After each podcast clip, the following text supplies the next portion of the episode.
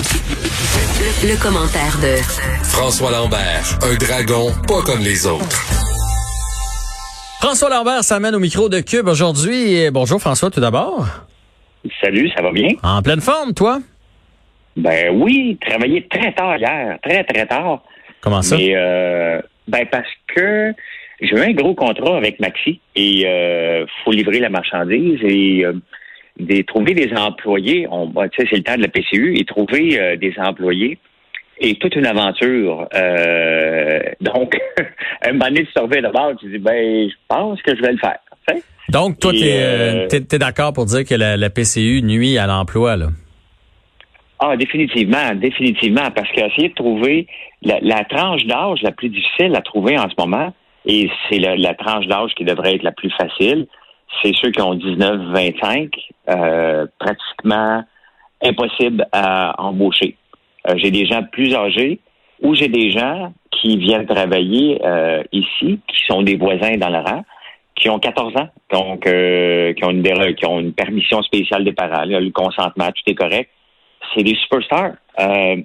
Euh, parce que eux ont pas le droit d'avoir le, le- le- le- ni l'étudiant ni la PCU. Ah, je sais, moi j'ai un fils de Bon. 15 ans, euh, François, puis effectivement, c'est cette tranche d'âge-là qui travaille le plus. Là, euh, là où ils travaillent, c'est plein de jeunes de 15 ans parce que les autres, ils ont pas le, le- la PCU étudiante.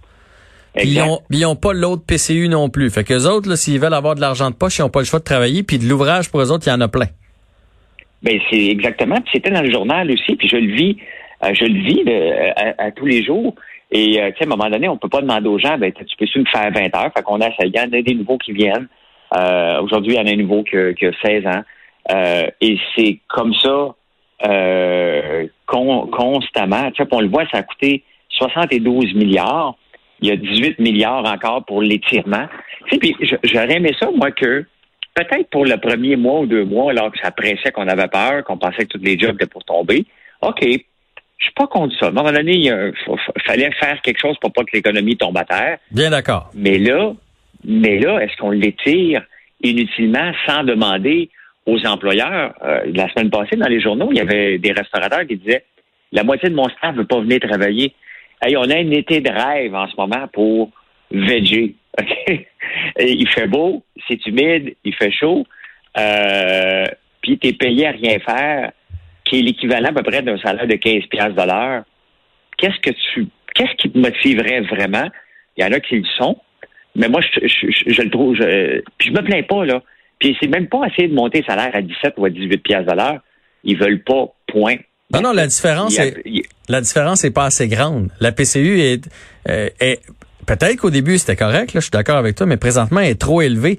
Moi, j'ai ma fille de 17, ok, puis euh, ma fille de 17, si tu fais le calcul entre, tu vas aller travailler 30 heures semaine ou tu vas aller travailler le minimum d'heures pour pas avoir de pénalité sur ta PCU, ben t'es bien mieux de travailler le minimum d'heures ou de pas travailler du tout. Fait que c'est, c'est, ça prend que- soit quelqu'un qui peut pas l'avoir, qui sait pas compter ou qui a vraiment envie de travailler. Puis il y en a, il y en a qui ont vraiment envie de travailler, mais euh, je te dirais que c'est pas malheureusement euh, la norme. Je suis pas en train de me plaindre. Je veux dire, on se revire de bord, puis euh, il y a des jeunes qui, qui vont vivre une expérience euh, de leur vie cet été en venant travailler pour nous, de faire un contrat pour des grandes bannières. Mhm. Euh, c'est tout un challenge, puis ils apprennent le sens des responsabilités. Totalement. Euh, puis, je veux dire, ils sont obligés de prendre des responsabilités plus grandes. Il y en a qui sont capables. J'en ai une, vraiment. C'est une adulte, là. Elle a, elle a 14 ans. Ben, c'est une adulte. Elle gère une équipe. Puis, euh, tu sais, elle, elle- elle fait avancer. Elle a des objectifs. Puis, pas de surperformance, là. Mais des objectifs. Regarde, il faut livrer 500 pots pour demain. Puis, elle s'organise son temps en conséquence. Et, mais, ça l'affecte. Honnêtement, puis la, réalité, c'est que les gens réalisent pas, Jean-François, que les 72 milliards, là, c'est tout le monde qui va le repayer après. C'est pas un cadeau. C'est pas de l'argent de surplus qui traînait dans un fond de tiroir. C'est de l'argent qu'on est obligé d'aller emprunter. Donc, on emprunte euh, sur le futur pour, euh, pour se payer du bon temps en ce moment.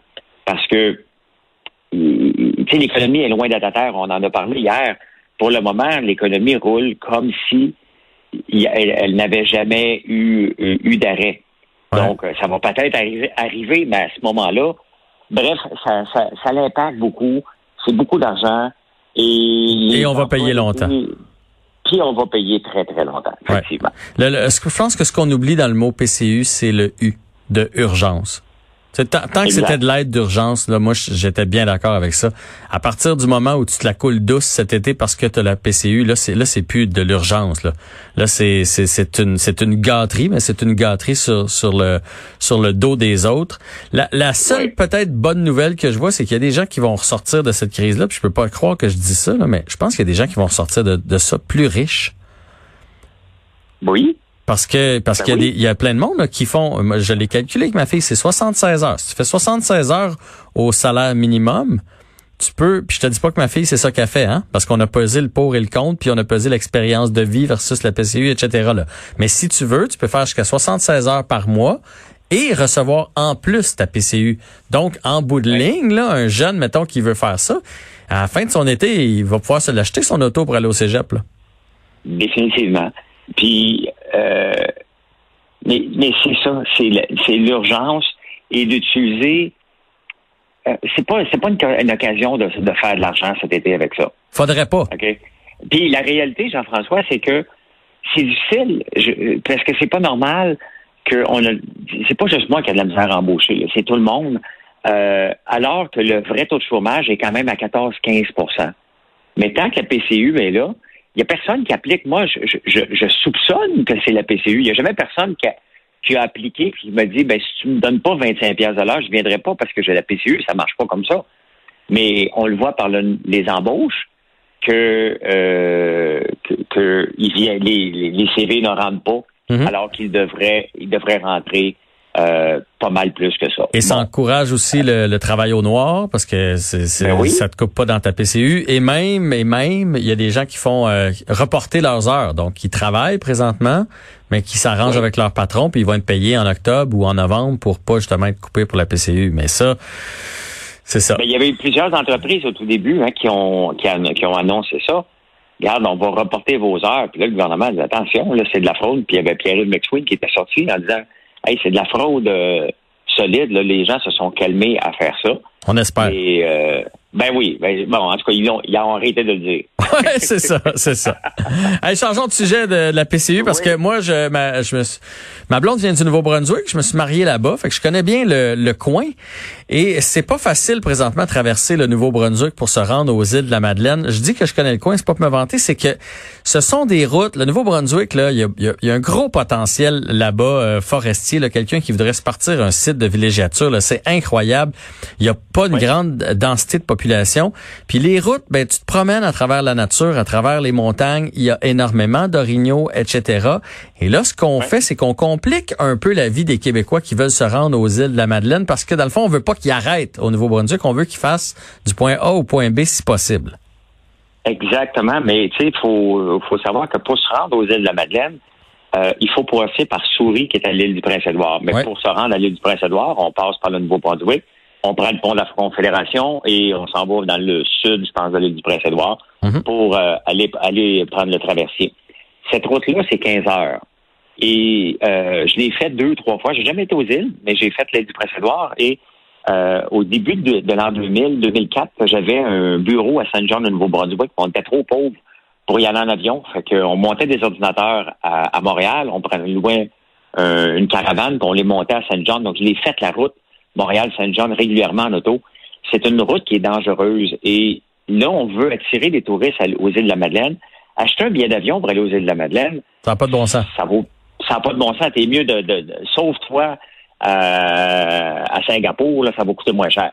Et je niaise pas, là. Non, non, c'est vrai. Euh, et donc, il te reste une, seule, une seule route, qui est le traversier. Je pense que tu peux prendre un traversier de Montréal, mais je suis plus certain, là. Mais la vraie route, c'est de passer. Mais là, le problème, Jean-François, c'est que on est dans un pays et je veux bien croire qu'on ne veut pas que les Américains viennent chez nous, euh, on va, on va pas chez eux, mais quand on peut plus se promener à travers le pays, alors qu'on est en mode déconfinement partout, là, il y a un problème parce que euh, les îles de la Madeleine ne survivent beaucoup que par le tourisme d'été. Ouais.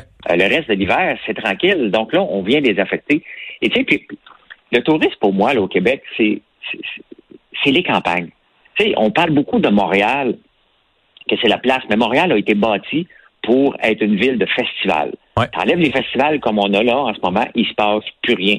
J'ai vu une photo à midi d'un gars qui est allé se promener sur la place euh, Notre-Dame. Il a pas un chat en face de la basilique. Il a pas un chat le 23 juin sur euh, devant la basilique Notre-Dame. C'est, grave là, ce qui se passe au point de vue touriste. Donc, est-ce qu'on est obligé de rajouter euh, des couches de compliquer, de, de, de, de, pour compliquer la vie des touristes? Puis, tu sais, moi, je regardais le Tour de France, là, j'espère qu'il va passer cette année éventuellement, que pour les paysages. Là, je, je, me, je suis la compétition de vélo, mais moi, je regarde les paysages, puis je me dis après, OK, je vais aller, je vais aller Je vais dans aller ce visiter ça. Ah, ouais. Je vais aller visiter ça. tu vu comment cette campagne-là est, est belle? J'ai fait le Tour de la France deux fois en auto. Je voulais rien savoir d'être à Paris. J'ai vu la Tour Eiffel, parfait, tu prends photo. Puis après ça, on peut-tu aller dans les campagnes, voir comment les gens vivent, comment on va, on va aux îles de la Madeleine pour découvrir les Madeleiniaux, les, les, les, gens, comment ils vivent. On va revenir avec l'accent.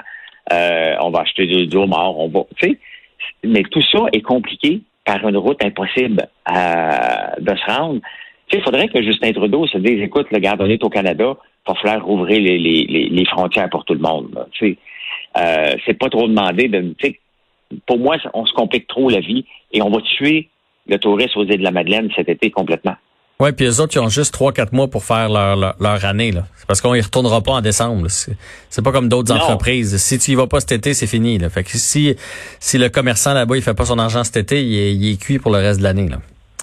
Effectivement. Fait que, ben. Donc, euh, ouais. Ben oui, on espère que que- qu'on va qu'on qu'on va permettre puis qu'on va rendre ça plus facile aussi. Là. Je sais qu'il y a eu un accident entre autres là, avec un orignal là, cette semaine, un couple là, qui tu sais, qui voyageait de nuit Ouais. justement parce qu'on l'a retenu à la frontière puis ils ont voulu pas arrêter. Fait qu'il faut pas mettre la santé puis euh, la, la, la sécurité des gens non plus euh, en péril là, pour euh, pour le fameux Covid. François, c'est tout le temps Ben, qu'on a. Parfait. Hey, demain, je vais te reparler encore. On va parler d'autres sujets, mais je veux revenir sur le tourisme, sur l'agrotourisme. Donc, euh, je te dis tout de suite que demain, on va parler de ça un petit peu. Ben moi je te dis tout de suite que demain on est en congé. Fait que jeudi on va en parler. Ça Ah oui! demain c'est la Saint-Jean. Jeudi on parle de ça.